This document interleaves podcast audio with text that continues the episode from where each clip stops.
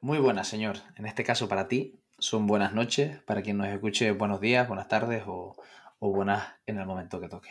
¿Cómo estás? Buenas noches, Javi. Pues todo bien. Uh, los carnavales, festivo aquí. O sea que todo bien. Sin, sin mucha gente en el día de hoy, aunque bueno, por otros motivos puede ser que sí, pero en general bien y, e intacto, que sé que es lo que preocupa, lo que preocupa más. ¿Cómo, que es festivo hoy por ahí? Martes de carnaval. Joder, martes de carnaval, pero que no es Canarias eso, ¿eh? en Canarias sí que se hacen semanas enteras. Pero en Coruña somos muy carnavaleros también. Aunque no yo especialmente, ¿eh? pero bueno, no es, no es mi fiesta favorita, pero bueno. Bueno, bueno, bueno. Oye, me, han, dicho que a la gente que le ha gustado mucho la nueva intro que tenemos. Yo sé que a ti te, dicho. Exacto. Yo sé que a ti te mola mucho más ese pitido de salto inicial de básquet eh, que, a los demás, porque tú eres mucho de, nuestro deporte, pero, pero me, han dado buen feedback, ¿eh? simplemente por, comentarlo así de forma abierta. a mí me gusta, me gusta eh, cómo quedó y no tanto como estaba el inicial, que, pues, no, lo saben, pero bueno, eh, asustaba. Ha, habido, ha, habido, sí, ensayo-error, ensayo-error. Ensayo sí, bueno. Bueno, pues me alegro que, que estés disfrutando el día libre, tío. Eh, creo que, que, como la otra vez que, que, tocó un poco hacer este el overtime con esta temática, te toca un poco presentarnos el tema de hoy, eh, que, que es un tema que creo que bastante gente habrá visto por redes sociales, porque la publicación creo que se ha hecho bastante viral. Y, en el título ya se puede un poco intuir la gente de lo que vamos a hablar, pero bueno, para que nos introduzcas el tema. Sí, seguramente lo conozcan todos. O sea, es eso, es un momento cuando salió esos días, eh, a la mínima que tengas un poquito de, una red montada, sea en Twitter, sea la red social que sea, con ciertos autores y demás, te llegó seguro y te rellegó por varias vías, porque es un, paper que tuvo bastante, eh, bueno, bastante repercusión. Y bueno, es, es, cuanto menos interesante. Es cuanto menos interesante en el sentido de, información que aporta. Quizás tiene su parte novedosa, aunque eh, eh, cierta parte es como intuitiva, pero bueno, eh, no deja de, ser necesario corroborar con los datos la, la intuición. Y, es aplicable, que es algo que siempre nos gusta, aunque voy a lo de, lo de, lo de aplicable, porque no dejan de ser una medición con, plataforma de fuerzas. Entonces, bueno, eso no siempre es eh, accesible para todo el mundo. Bueno, el paper en sí es de, eh, de Bishop y, unos cuantos autores más, que tampoco nos vamos a, poner a nombrar. Otros cuantos, bastantes colegas. Sí, sí, sí. De la NSCA, que bueno. Que por cierto son, eh, son gente bastante top, ¿eh?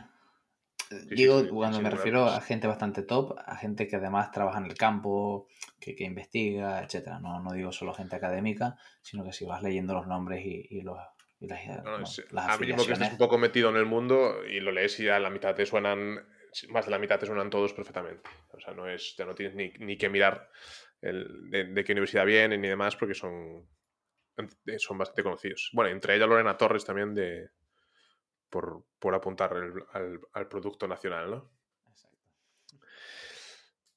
Bueno, la, temática del paper en sí es eh, intentar encontrar o, seleccionar de todas las métricas que podamos obtener a través de un, de un CMJ, que, que, me imagino que todos sabemos ya lo que es, eh, en una plataforma de fuerzas, eh, de todas las métricas que podemos obtener, cuáles nos pueden resultar interesantes, o buscando encuadrarlos en tres perfiles diferentes. Es decir, es un paper que busca conocer qué métricas son interesantes y lo que buscamos es eh, rendimiento, por así decirlo, rendimiento neuromuscular puro de, un CMJ, de, bueno, entendido el CMJ al final como un gesto también eh, de, fuerza, de fuerza rápida, de, aplicación de fuerza en poco tiempo, de ese, ciclo estiramiento-acortamiento y la implicación que tiene para todos los deportes.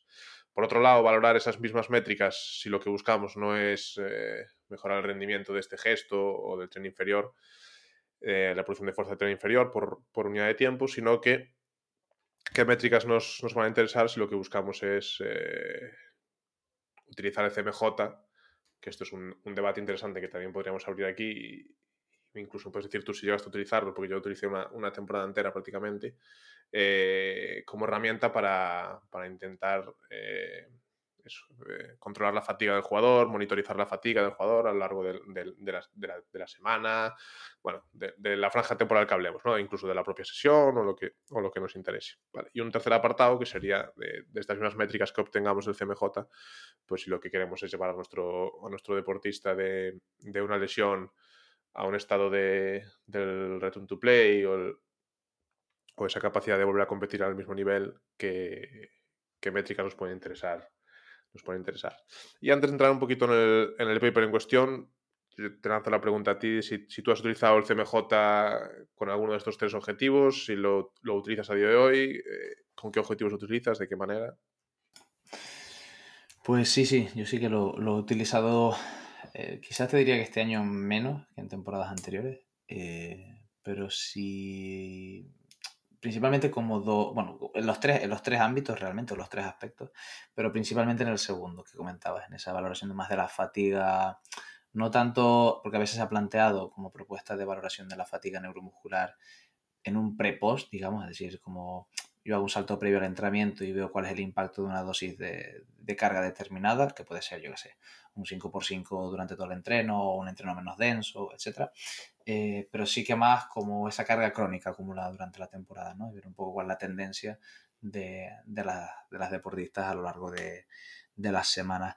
Actualmente sí que lo, sigo utilizando, pero la regularidad es menor. Eh, durante una temporada entera lo hice cada semana, eh, pero me implicaba, y esto es una parte más práctica antes de, de meternos al medio, Em, me implicaba mucho desgaste para la información que me daban. Es decir, de forma semanal era como, bueno, está muy bien, pero tienes que llegar, montar la plataforma de contacto, preparar, la sesión en, el ordenador, etcétera. Siempre recordar la técnica, porque por mucho que lo quieras, pues al final tienes que estar ahí recordando y tal, y, perder el foco en otros lados. Eh, y, bueno, y siempre, esto lo hablamos de hecho en un, en un, overtime anterior sobre el uso de la tecnología y, y, un poco las limitaciones que a veces tienen los protocolos de, de valoración. Em, sí que me, hacía quitar el foco de otro lado, pero me obligaba a calentar a todo el mundo. Habían jugadoras que ya habían hecho algún ejercicio para no perder la sesión porque no podía valorarlas a todas de golpe, etc. Y, bueno, me, sentía un poco que bueno, que sí, que es muy aplicado, que es muy rápido, muy práctico, lo que tú quieras que haya, pero hay gente que está haciendo, yo qué sé, algo a nivel isométrico por otro lado y viene y en verdad está más cansado, ¿no? Eh, entonces como que no era el mismo contexto y este año lo que he tomado la decisión es hacerlo cada tres semanas. Eh, aprovechando que cada tres semanas hacemos valoración de la masa corporal, eh, bueno, nos subimos ya directamente con lo que sale allí, lo cambiamos en el, en el perfil de la jugadora y directamente saltamos y, ya está. Y sé cada tres semanas la sesión va más lenta, mm, bueno, lo vemos de, aquella manera y siempre lo hago eh, post el, día más uno, pase lo que pase. Es decir, que puede ser una cosa que otros compartan o, o no, pero yo lo hago el día más uno, ya sea bueno, más uno o más dos, el siguiente día que nos veamos. Pero bueno, siempre, siempre lo hago ahí. Entonces, he puesto mucho más el foco en esa valoración o, o en el estudio de la tendencia en cuanto a esa fatiga crónica. Si, si la jugadora es capaz de mantener ese rendimiento a lo largo de la semana, si vemos que hay una tendencia a la baja, al alza, etc. Y, y ahora hablamos sino de las métricas, pero bueno, no, no solo mirar la altura, que creo que ya he dado un poco de pista que valoramos la masa para mirar más bien la potencia, los momentos de potencia absoluta que, no tanto la, altura en sí. Pero bueno, sí, sí, lo, he utilizado en eso. No sé si tú lo has utilizado, evidentemente también los otros dos, ¿eh? como la versión del rendimiento y, demás, pero bueno, no sé en tu caso. Yo hubo una temporada que lo utilicé bastante, eh, bastante hablo con una frecuencia de, creo que empecé con tres días semanales, o sea, tres días semanales, el, el, primer, no era más uno porque era más dos, que era el primer día que nos veíamos, eh, fatiga entre en, medio de la semana y el día, y el día menos uno también. Y eso utilicé durante bastante tiempo con, eso, con el CMJ, con, con el protocolo, con diferentes, eso, con, con, con X saltos para tener, luego medias y bueno. Sí que, sí que lo utilicé durante una temporada, sí que me aportaba información, pero va un poco la línea que dices. Muchas veces la, la, la información casi era, no sé si decirlo como eh, reiterativa en el sentido de que, bueno, sí que te aportaba información cuando acumulabas jugadores con un gran número de minutos, cuando venía, cuando en el más 2 uno había jugado 38 eh, y además es un jugador que neuromuscularmente tiene un tipo de juego muy exigente frente a otro que había jugado 5 esa, esa jornada o, detalles así, ¿no? Un entrenamiento relativamente muy intenso esa semana, por, por, lo que fuera, una semana muy dura por lo que fuera, pues ahí sí que podíamos llegar a, a verlo, ver cómo recuperaba, pero era eso. Pues entre la, la, la exigencia que, que, suponía a nivel de, de, tiempo, de organización, de organizar a los jugadores, eh, de muchas veces conseguir que el jugador del 100%, que esto no siempre, no siempre se habla, pero no es fácil, sobre todo cuando, cuando el test es a las 9 de la mañana de un lunes, pues igual, y, el jugador tiene 18, 19 años y lleva saltando semanas, pues bueno, otra vez los saltos, vale, pues los hago. No siempre es fácil eh, conseguir, claro, sin ese 100%, qué, qué, realidad es el, es test, ¿no? Muchas veces. Hablando ahora, por supuesto, de plataforma de contacto y con las circunstancias que tenía yo, no, hablo del paper en sí, con, estas circunstancias. Pero bueno, dado todas estas circunstancias que al final tienes que decidir si la inversión de tiempo, si esta lucha, si la información que te aporta, a veces, eh, en mi caso, a veces reiterativa por datos que a tener por otros lados, pues bueno, lo, dejé de utilizar, pero bueno, sí que es algo que utilizo eh, ahora de manera más puntual o cada, cada, cada X semanas. Que, que, esto también me recuerda que no hace mucho había cierto debate por redes sociales sobre, sobre qué, qué, tecnología o qué herramienta utilizar mejor para medir el salto vertical y se ponía en la palestra que no todo el mundo está ni con la plataforma de fuerzas o con el Vertec o con una plataforma de contactos o con una aplicación móvil y la diferencia que había entre, entre unas y otras cuando la altura del salto se refería y, y, a otras métricas y bueno, que no siempre era no siempre es fácil muchas veces decidir con qué quedarte o, o qué soltar cuando quieres medir unas cosas, unas cosas u otras. Sí, de hecho, mira, aquí te quería hacer yo una pregunta eh, antes de que te lanzaras a explicarnos algún detalle más. Em, un tema por el, en relación a la técnica, ¿vale? De ejecución. Porque sí que antes de este debate, bueno, estos debates van apareciendo y, y, se desvanecen de forma regular.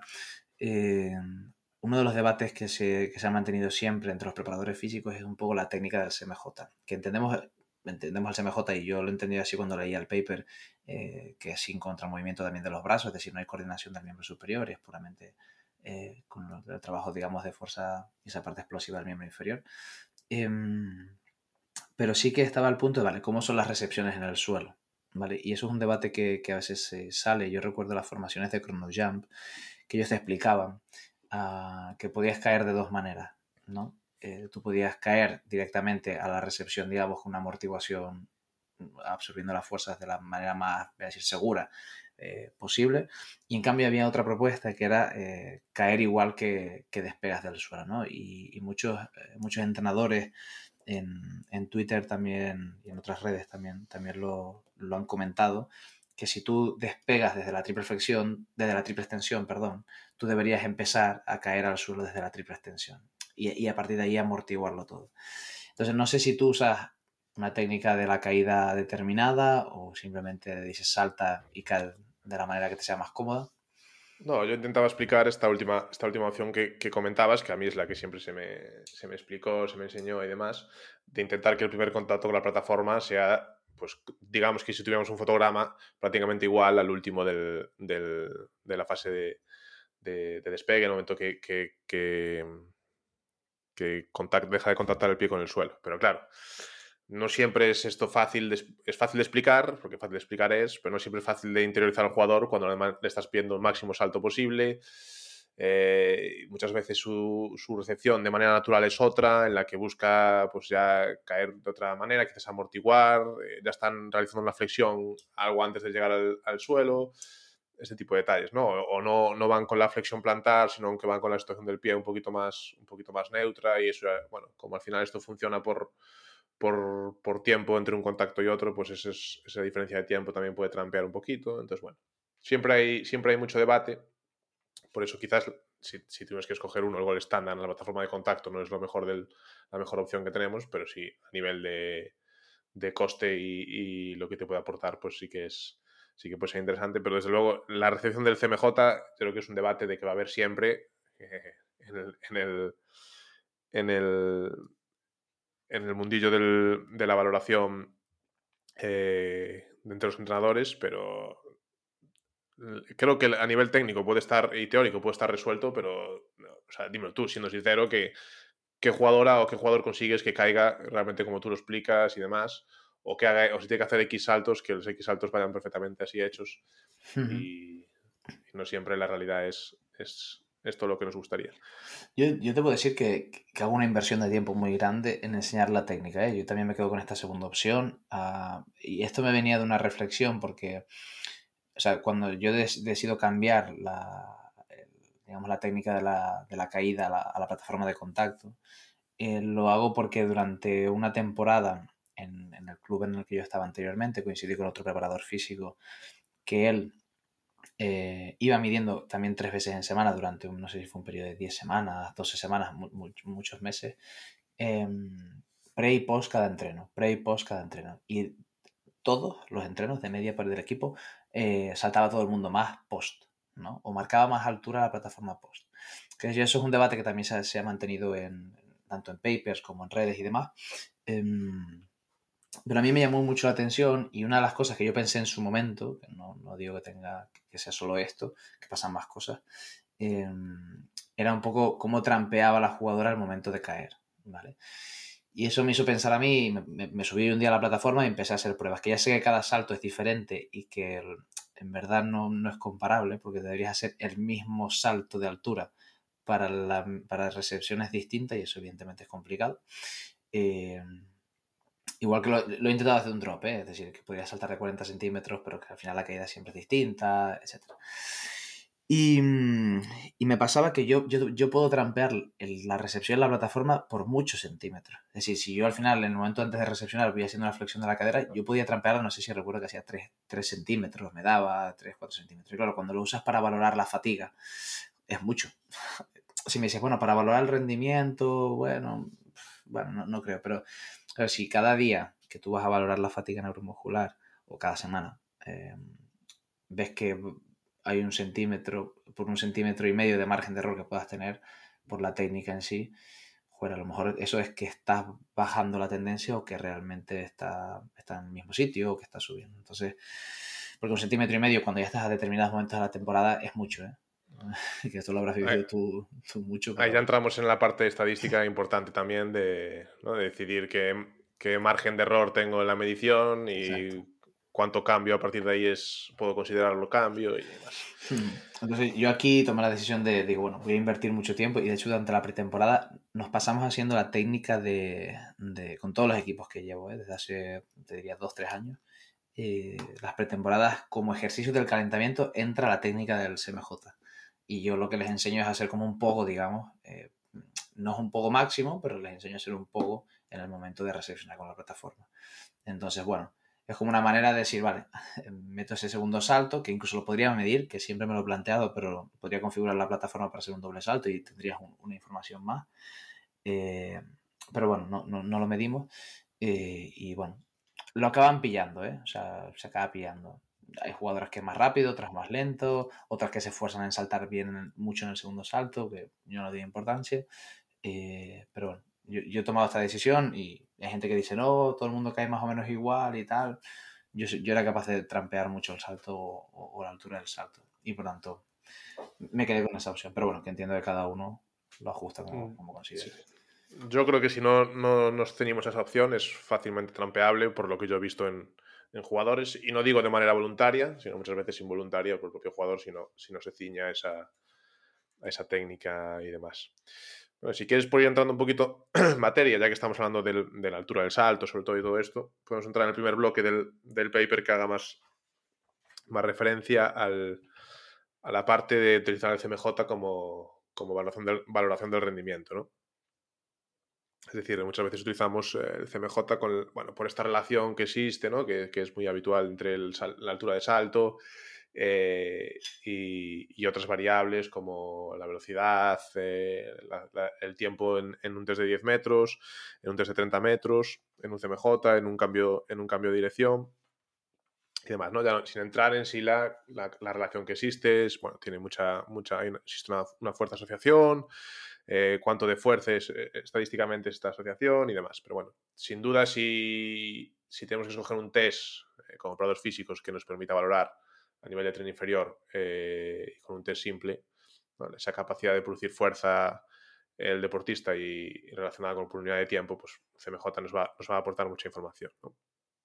Entonces, ¿qué es lo que llega, por ir un poquito avanzando más y demás, ¿qué es lo que encuentran los autores ¿no? de diferencia entre si lo que queremos es medir esta, este, este gesto de rendimiento, qué métricas eh, parece ser que nos, que nos, aportan información y aquí tiene, tiene eh, todo, todo, el sentido del mundo, ¿no? Es decir, eh, la primera que miramos siempre es, es el, salto de altura, que por supuesto, la altura del salto, perdón, que no es el salto de altura, que no es, lo mismo que esta es la información quizás eh, que, más se utilice cuando hablamos de plataforma de contacto y demás.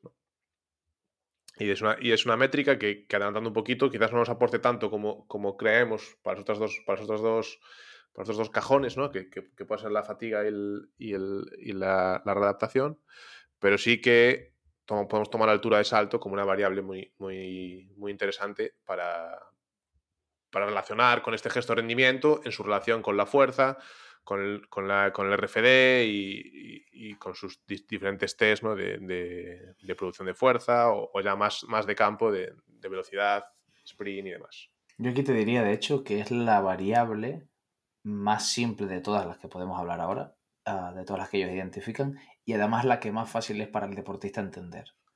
Que, eso es yo creo que la clave, es decir, por eso no, no, la, no la descartas. Es decir, después tú le puedes hacer entender a, a la jugadora en mi caso. Eh, bueno, pero es que nosotros lo que miramos es el pico de potencia, ¿no? Y, dice, y ella te dirá, ¿qué me estás contando? cuando tú le dices 1100 watts, está muy bien, ¿qué significa 1100 watts, ¿no? Entonces, claro, cuando tú le dices la altura y tú le dices 36 y al día siguiente le dices 38, pues vale, pues significa, ella entiende que hay 2 centímetros, que ha saltado más, etc.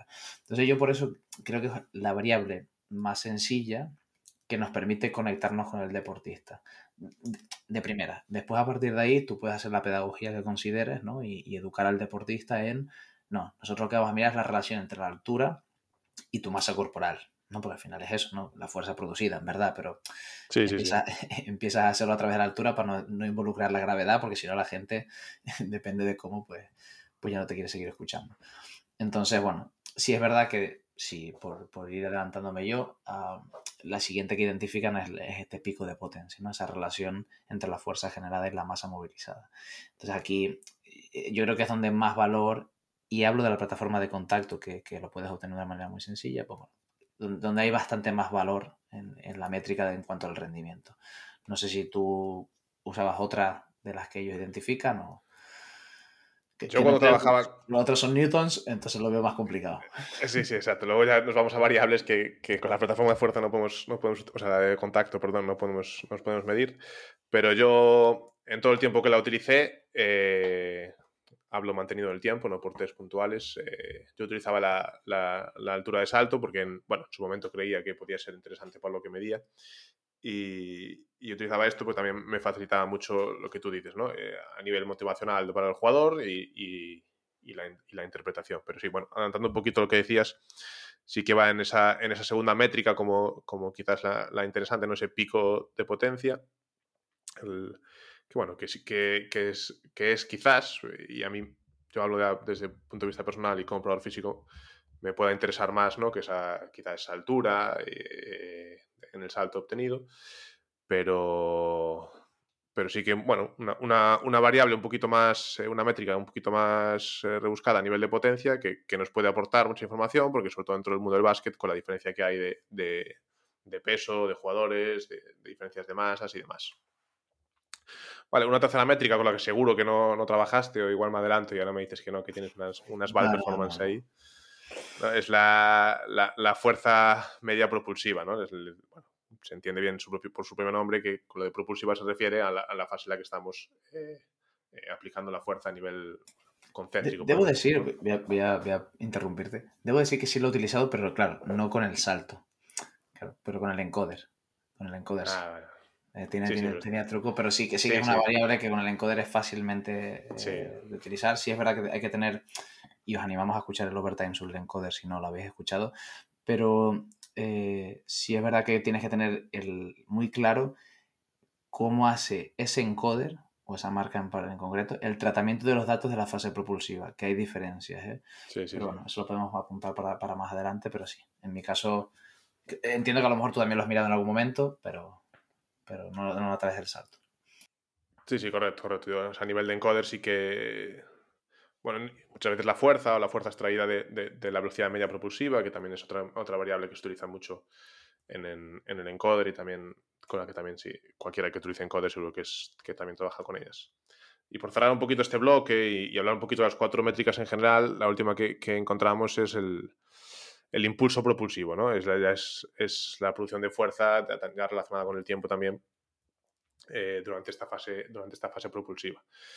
Bueno, por hacer un poquito resumen, eh, yo lo que veo es que si lo centramos en un bloque de rendimiento, eh, las variables que nos interesan están en claras, es decir, es eh, prácticamente todo fase propulsiva y es todo niveles de fuerza, potencia y, demás que pueda generar muchas veces, incluso, y, adelantando un poquito lo que va a venir, ajenas a esa unidad de tiempo en la que produzca, en la, que produzca la fuerza, ¿no? que, también habla, que también habla un poquito, un poquito después. Pero bueno, un poquito eso. Estas métricas que abarcan eh, esa relación entre el CMJ, que nos puede interesar a nivel de rendimiento, cuando hablamos eso, de rendimiento deportivo, de, de, fuerza, de gestos eh, más, más explosivos y demás. No sé si tienes que algo añadir en este bloque o quieres que pasemos al siguiente. Puede, dale, dale. Vale. Eh, bueno, y como adelantaba un poquito antes, ¿no? La diferencia que puede, que puede aparecer, que ya es cuando hablamos de, fatiga, que muchas veces se intentaba utilizar, y yo, yo, el primero, como comentaba antes, era, la simple altura o, el gesto, pero veía un poquito lo que tú comentabas antes, ¿no? Que incluso después de sesiones eh, de fuerza, o sea, de, bueno, de fuerza también, pero de de pista, o la que el jugador se sentía muy fatigado, hacía un CMJ y prácticamente la altura alcanzada muchas veces era la misma. ¿no? Y también lo comenta aquí un poquito en el paper, que ese es un problema de la altura, que muchas veces eh, si la utilizamos ajena al, a la unidad de tiempo, eh, el, jugador puede buscar estrategias en las que quizás utilizando más tiempo la producción de fuerza pueda alcanzar la misma altura. O sea, que la altura no se vea modificada y sí se vea modificada la estrategia que utilice, que utilice el jugador para, para alcanzar esa altura y es un poquito adelantando lo que, lo que nos va a interesar ahora cuando hablemos de, de fatiga, que, prácticamente todo va a venir relacionado un poquito con el, con el factor tiempo. Que de hecho esa es la gran diferencia donde, donde la plataforma de contactos ya no, da para más. Es decir, cuando tú puedes evaluar la estrategia para, digamos, preparar el salto y, ir hacia arriba. Ah, porque, y esto nos habrá pasado a todos los que, que habéis usado el, el, el, CMJ con la plataforma de contactos, al ver a los deportistas hacer un CMJ, cuando tú le pides la máxima altura. Hay estrategias de profundidades mayores y otras profundidades, menores profundidades. Y eso te, empieza a dar indicaciones de, bueno, de cómo son los perfiles de los deportistas. Eh, y claro, eso con la plataforma de fuerzas sí que te da ¿no? un poco eh, esa relación de fuerzas producidas por unidad de tiempo en cada momento y por lo tanto puedes también saber los rangos, etc. Entonces, si las estrategias están cambiando en relación a saltos anteriores, algo está pasando. No tiene por qué ser solo fatiga. Eh, puede ser que, ese día no le esté saliendo bien por lo que sea, pero bueno, sí que puede haber esa fatiga neuromuscular, que es lo que estás introduciendo ahora. Sí, sí. Y, y por entrar un poquito en las variables, vemos esa relación de, de, todas con la parte con la parte tiempo. ¿no? La primera, que quizás sea la más, la más conocida, que es el, el, el RSI modificado, ¿no? que es ese, esa relación entre eh, la altura del salto pero el tiempo que yo he utilizado para alcanzar esa altura es alto a nivel de, tiempo de contracción. Que, que, vemos un poquito aquí la diferencia con la anterior. igual la altura de salto alcanzada puede ser la misma, pero si dentro de la altura alcanzada la misma eh, he utilizado los milisegundos más que sean para alcanzarlo, pues ya me está diciendo al menos la estrategia que está utilizando mi cuerpo para alcanzar la misma, la misma altura de salto. y, si hablamos de, rendimiento deportivo, todos sabemos que viene muy determinado también eh, una de las cosas que puedes perder con la fatiga o con menor estado de forma o, lo que, o por decir de otra manera, lo que buscamos cuando preparamos un jugador es que sea capaz de producir la máxima fuerza posible en el menor tiempo posible, porque tengo gente a mi alrededor que está intentando evitar que yo haga lo que quiero hacer. Entonces, si, si lo relacionamos con fatiga, el primer, la primera métrica que encontramos es un poquito esa, ese RSI modificado, que la parte interesante es la modificado porque el RSI sí que podemos utilizarlo en, en, plataforma de contacto cuando, cuando hablamos de ese tiempo de contacto respecto al tiempo de vuelo y demás. Pero, pero este tiempo de, de en el que estoy produciendo fuerza, ¿no? entendido como, como, tiempo de contracción, pues es, va a ser eh, la que nos dé la clave, sobre todo cuando hablemos de esta, de esta primera métrica. Si nos centramos ya en la segunda, vuelve a aparecer otra vez el, factor tiempo sin duda, que es el, tiempo hasta el, hasta el despegue, es decir, el tiempo que de una vez inicia el movimiento eh, hasta que yo despego de, la plataforma de, fuerzas en este caso. podemos relacionarlo un poquito con lo anterior, no deja de ser el tiempo que yo necesito aplicar fuerza, el tiempo que yo necesito eh, aplicar fuerza para poder eh, buscar el máximo rendimiento posible. En la tercera métrica encontramos la duración de la frase propulsiva, que ya, bueno, aquí quitaríamos un poquito esa, esa parte que, bueno, que podríamos hablar quizás para otro paper entero, ¿no? De las fases que tiene el CMJ, que también no recuerdo ahora de quién era el paper, pero hay un, paper muy bueno que te explica y analiza todas las fases, ¿no? Esa primera fase de, de unweighting, de, que ni siquiera estás haciendo, produciendo fuerza aún, pero sí estás eh, dejando vencer a tu cuerpo dejando que tu cuerpo venza la gravedad y empiece, y a descender frente a la fase de la, breaking phase, en la que ya se produce esa, fuerza, para luego la, fase, la fase propulsiva, ¿no? Pues sería esta última, el tiempo que, me dura esta fase propulsiva sin tener en cuenta lo, anterior, Y una última métrica que encontramos también es el, el tiempo que me lleva, y lo ordenamos con, con, el, con el, bloque anterior, alcanzar ese, ese, ese, pico de potencia, ¿no? El pico de potencia que tú antes que, que, utilizabas, pues es el tiempo que, yo, que a mí eh, me lleva producir fuerza para conseguir alcanzar ese pico de potencia. Y aquí entra un poquito la diferencia. Es igual el jugador es capaz de producir el mismo pico de potencia, o igual no, pero en el caso de que sea capaz de producirlo, bueno, igual eh, está eh, aumentando el tiempo que, necesita para llegar a ese pico de potencia. Eso ya me va a decir mucho del estado de, fatiga neuromuscular de, nuestro jugador. Hmm. Y aquí, claro, todo eso, que ya, has metido la cuña hace, hace un rato sobre el tema, después cómo toda esta información, antes de meternos con la parte de, return uh, from the injury, em, cómo toda esta información yo la trato y genero las comparativas que me interesan. Porque Claro, después esto lo podemos mirar a un nivel macro desde el equipo, que podemos estar haciendo medias y tal, pero que no tiene ningún tipo de sentido, sino que tienes que ir individualmente a ver al jugador. Y es más, ah, si fuéramos un poquito más, no sé, de pulcros, por decirlo de alguna manera, tendrías que ir a mirar ese mismo tipo de día, con ese mismo momento, más que nada porque habrá, habrán dinámicas de, tú decías antes, ¿no? Jugadores que entran cuando saltas a las 9 de la mañana, ¿no? Bueno, pero si después normalmente los saltos los sueles hacer por la tarde, solamente sea distinto, si es un match day menos uno, menos dos, o más uno, menos dos. Entonces, claro, las comparativas, después a nivel de tratamiento de los datos, que, cuando vayas a hacer esa interpretación tengas el contexto real, ¿no? Sobre lo que estás, estás comparando, ¿no? Y que tienes que ir, ir como, bueno, afinando mucho la búsqueda de eh, la explicación de lo que puede estar pasando en el contexto de los saltos, ¿eh? que el rendimiento en, nuestro deporte favorito pues no, no, va, no va de esto. Sí, sí, totalmente. O sea, el análisis, esto ya viene un poco el paper que comentamos otras veces y, que comentaremos más adelante seguro. Eh, entra en juego muchas, te dan los datos, tú tienes que contextualizarlos y tener esa capacidad de tratarlos. Y en la capacidad de tratarlos también está esa capacidad de analizar individualmente al jugador, evidentemente comparado con sus propios, con sus propios datos previos eh, teniendo en cuenta otras variables estadísticas, ¿no? como puede ser el, coeficiente de variación del test, el, error de medida y todo ese tipo de, datos que me, informen que luego, evidentemente, cada variable va a tener sus, características estadísticas. Es decir, si yo estoy utilizando el, RSI modificado, tiene unas características estadísticas que tengo que tener en cuenta si quiero detectar cambios en el RSI modificado. Y lo mismo pasa con la altura de salto, pues tengo que tener en cuenta eh, sus características estadísticas y qué valores tengo que tener en cuenta si quiero tener, eh, si quiero valorar si ha habido cambios o no y debido a qué en, el, en la altura del salto. Entonces, también viene un poquito esto explicado en el paper eh, con datos de, estas variables cuáles son sus, cuáles son sus medias, ¿no? sus, desviaciones, su coeficiente de variación, el porcentaje de cambio esperado, si está dentro de, estos, rangos o no, y, también nos da información de, bueno, de todas estas variables, cuál me quiero fijar y por qué y cuál me va a ofrecer un poquito la, mejor información. Y un poquito la línea que comentabas, y dado que tiene que, influenciar, que tiene gran importancia aquí, perdón, el factor tiempo, eh, volvemos a lo mismo del, protocolo. Es decir, en el momento que entra en juego el factor tiempo, el cómo le des las órdenes al jugador, cómo el jugador interpreta las órdenes que tiene que saltar, puede modificar mucho, porque tú, el jugador en un CMJ, es, bueno, vamos a máxima altura posible.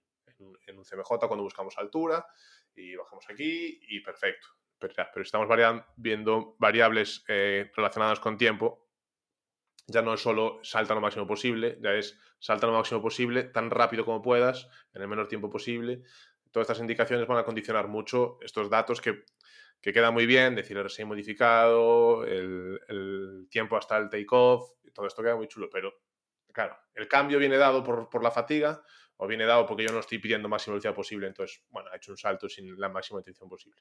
Todos estos datos temporales, eh, dentro de la riqueza que nos dan los datos temporales, también son muy volátiles a, este tipo de cambios por, indicaciones, por, por, otras muchas variables.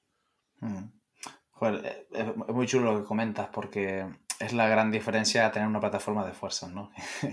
es, la, gran diferencia, que seguramente tú, eh, bueno, a mí, yo lo he hecho así a nivel, a nivel personal, ah, el salt, la, instrucción a la deportista es la máxima altura posible. Usa la estrategia que quieras, pero consigue la máxima altura posible.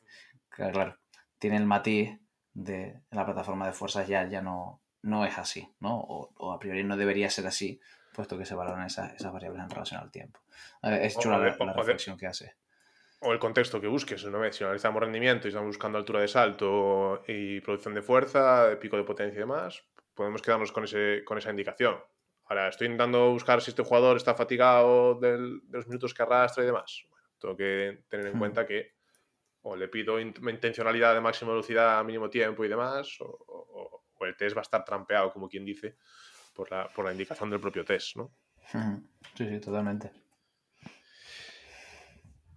entrando ya un poquito en el último blog, que luego entramos en este tipo de consideraciones a debatir un poquito más si quieres, que es el, el bueno, es, denominan el, el, return from, from injury, que es el, return to play de toda la vida, o el return to practice, o el return to, to performance, si lo queremos llevar un poquito a lo, a lo nuestro también. ¿no? A barrer para eh, casa.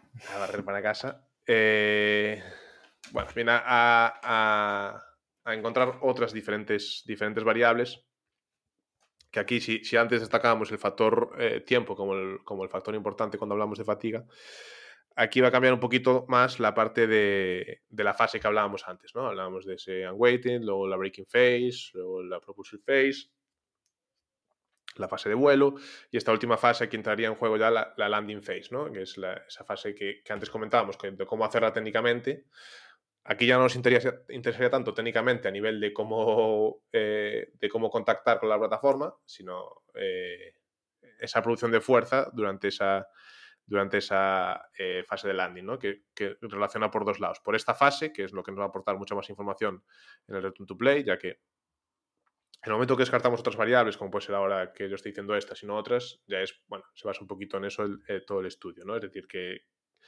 que en jugadores eh, no lesionados o lesionados eh, ya recuperados, pero no lesionados, eh, pero lesionados relativamente hace poco, se consigan igualar todas las variables anteriores, ¿no? la altura de salto, el pico de potencia y demás, se consigue igualar. Sin embargo, sí que siguen existiendo muchas diferencias en estas otras variables, por eso son estas con las que se quedan y no, y no otras. ¿no? Pero bueno, por destacar un poquito en general, nos llevaríamos un poquito a esa fase, a la fase de landing, ¿no? y a buscar un poquito las eh, asimetrías. Sería un poquito, ahora comentaré una por una.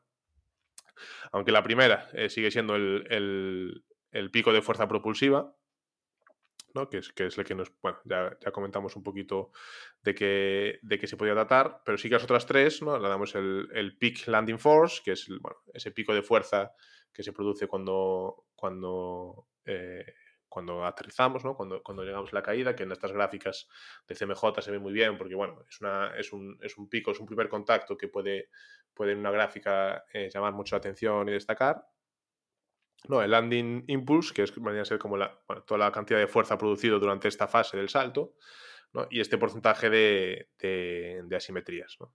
Entonces, eh, si, si, buscamos este, este, el return to play from, from an injury, pues podemos quedarnos un poquito con estas cuatro variables, pero bueno, es un poquito lo que ya viene en la línea de, de, todos los que hayamos trabajado con, con, con lesionados, con, hablo ahora, se me viene a la cabeza casos de cruzados y demás, que muchas veces esa fase excéntrica, ¿no? esa fase de, del drop de un salto en las caídas, donde, donde vemos mucha más diferencia, o, o es la última, parte la última parte que, que, muchas veces se consigue, se consigue recuperar.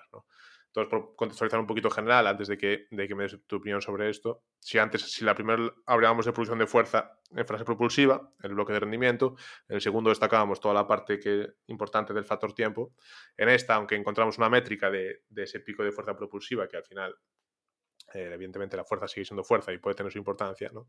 encontramos eh, esas, esas eh, variables importantes que son el landing, la, fase del landing y la fase y, o sea, y, la métrica de asimetría entre, entre miembros, que aquí daría debate para otra, y Bishop también tiene bastante sobre esto, de sobre asimetrías, ¿no?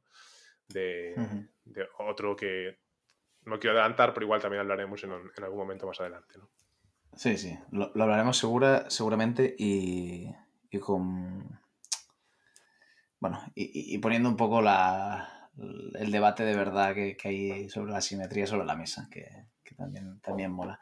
Yo, yo aquí, eh, yo, evidentemente, eh, no he usado ninguna de estas variables para este proceso, ¿eh? yo, yo, lo debo decir. Así que al final me, me, quedo con aquellas variables que hemos identificado previamente y que los autores hacen sobre, sobre el rendimiento.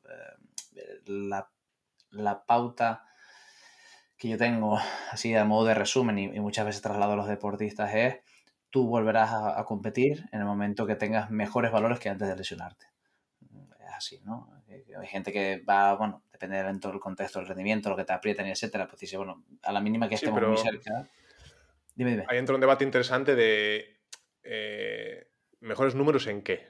Ahí es donde claro, claro, el foco, ¿no? Eh, si tengo 10 test o 10 o 15 test o 20 test o 20 variables, igual igual un 15, pero un 5 no, igual esos 5 que no igualo son más importantes que los otros 15. Exacto, yo, yo, que tampoco tengo muchas variables con las que comparar y que es bastante, bastante simple, sí que uso en, en, en el caso del return to, to practice o, competition, um, sí que uh, uso el pico, de, el pico de potencia y se ha acabado. Es decir, yo, yo me voy a, la parte inicial que hemos hablado, eh, no, no, tengo la, la, capacidad de trabajar con plataformas de fuerza, aunque podríamos sacar ciertas cosas de estas a través del encoder, que, que se podría hacer, ya no sería un CMJ, pero eh, ya adaptado a lo que es el contexto de, de decir un squat, pero, pero se podría sacar. Eh, yo siempre he, tratado, he trabajado mucho en el pico de, de potencia. Mm, sí es verdad que, que, bueno, que podría tener cosas diferentes y demás, pero bueno, no, no he tenido la capacidad de trabajar con, con estas, con estas variables. Entonces, sí que en cuanto a la simetría, uh, y más allá de que podamos hacer un episodio más adelante sobre, sobre este tema, eh, hay varias maneras de calcular la simetría y es una entrada que, que, preparaste tú para el blog y por lo tanto animamos a la gente a, a, a leerla para, para saber un poquito más de qué maneras hay de calcular las asimetrías. Sí que lo he utilizado, pero bueno, aquí habla del porcentaje de la simetría Después está, uno, cómo calculas la simetría y qué variable utilizas para el cálculo de la simetría, ¿no? Entonces, bueno, uh, en mi caso, normalmente uh, me quedaba también con la altura y el, y el pico de potencia, digamos, con, en relación a, la, a las asimetrías. Pero bueno, eh, en, en, en, este proceso de RTP, eh, digamos que, que, ojalá pudiera tener, uno, las herramientas y dos, el tiempo para, para poder mirarlo. Yo la pregunta que te iba a lanzar, más allá de, de, las variables que identifican es si esto tendría algún contexto en función de la lesión de la que estemos hablando. Es decir, todas las lesiones, ellos creo que hacen un barrido un poco general ¿no? sobre las variables, pero si estas variables deberíamos poner el foco, por ejemplo, aquí hacen una, un, reconocen un poco, ¿no? Identifican, pues, mirar esa capacidad de deceleración, cómo es el landing, eh, esa simetría entre miembros y demás, pero claro, eh, tiene que ver la lesión en sí, es decir, si es una lesión muscular, si es una lesión articular, si está localizada en el tobillo, tengo que hacer tengo que poner el foco en un lado y no en otro, ¿no? En esa primera fase de contacto, eh, si está localizado, no sé, eh, es decir, en la zona del glúteo, porque tuviera una lesión más, más a, la, a, la, región de la cadera, tienes que ir a fases más profundas de la recepción del landing. Bueno, no sé si tú es una cosa que hayas pensado o no. Yo se me ocurría mientras lo leía y hablábamos ahora.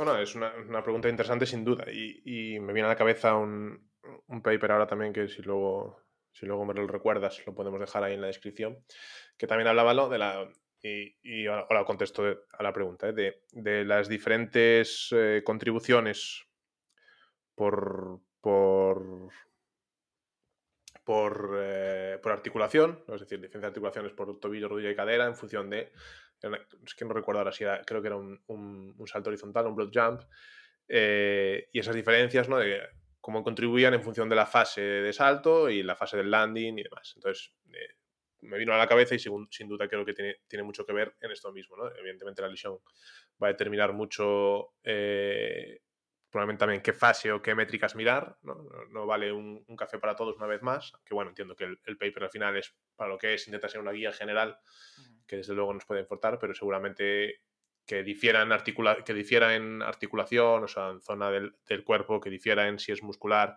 o si es articular, si es ligamentaria y demás, eh, seguro, seguro que tiene mucho que ver. Eh, no he llegado a profundizar tanto en, la práctica en, esto, ¿no? en utilizar un tipo de, fase u otra o, o, qué variable medir si es, si es articular, pero bueno, seguro que, seguro que tiene, tiene mucho que ver y por hilar más fino, que, es, que siempre es bienvenido hilar más fino y, ser más eficientes, seguro que tendría, tendría, daría para otros papers, seguro, sin ninguna duda. No sé si yo lo, mientras lo, leía estos días y, ahora lo comentaba, digo, no sé. Ah, ya no solo la región donde, donde se encuentra la lesión, también el, tipo de perfil antropométrico a veces de los deportistas, ¿no? Aquellos deportistas de miembros inferiores largos o no tan largos, eh, si es la tibia respecto al fémur, si es el fémur respecto a la tibia, que, que ya sé que esto es hilar demasiado fino, ¿no? Y muchas veces es mejor, mira, salta, está bien, no te duele, a entrenar, ¿no? Pero bueno, que sí es verdad que, seguramente tenga implicaciones.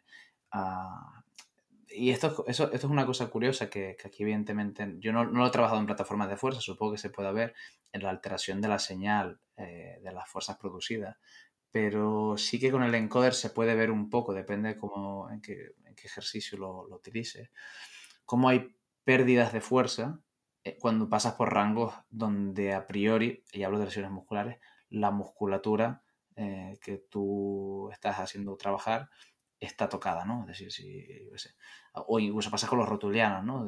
cuando pasas por esas zonas de compresión mayor, ¿no? De en torno a esos 60 grados de flexión de rodilla, tú notas que hay pérdidas de fuerza y, a veces por dolores que están ahí o que, no, o que no funciona todo bien. Entonces, bueno, era un poco esta reflexión al aire si alguien nos la puede contestar, pues mira, o, de, o, de, recomendarnos referencias que puedan resolver estas cosas o propuestas. Sí, sí, sí, sin, ninguna duda. Y, se me ocurre ahora en referencia, parece que esto autobomb, pero en referencia a la, a la, entrevista con Jacob Rauch sobre su, su, paper en el que hablaba de tres diferentes, principales tres eh, estrategias utilizadas en un CMJ, ¿no? De que muchos utilizaban una contribución mucho más de cadera u otros de, rodilla, otros un tiempo mucho más excéntrico, otros una profundidad mucho menor.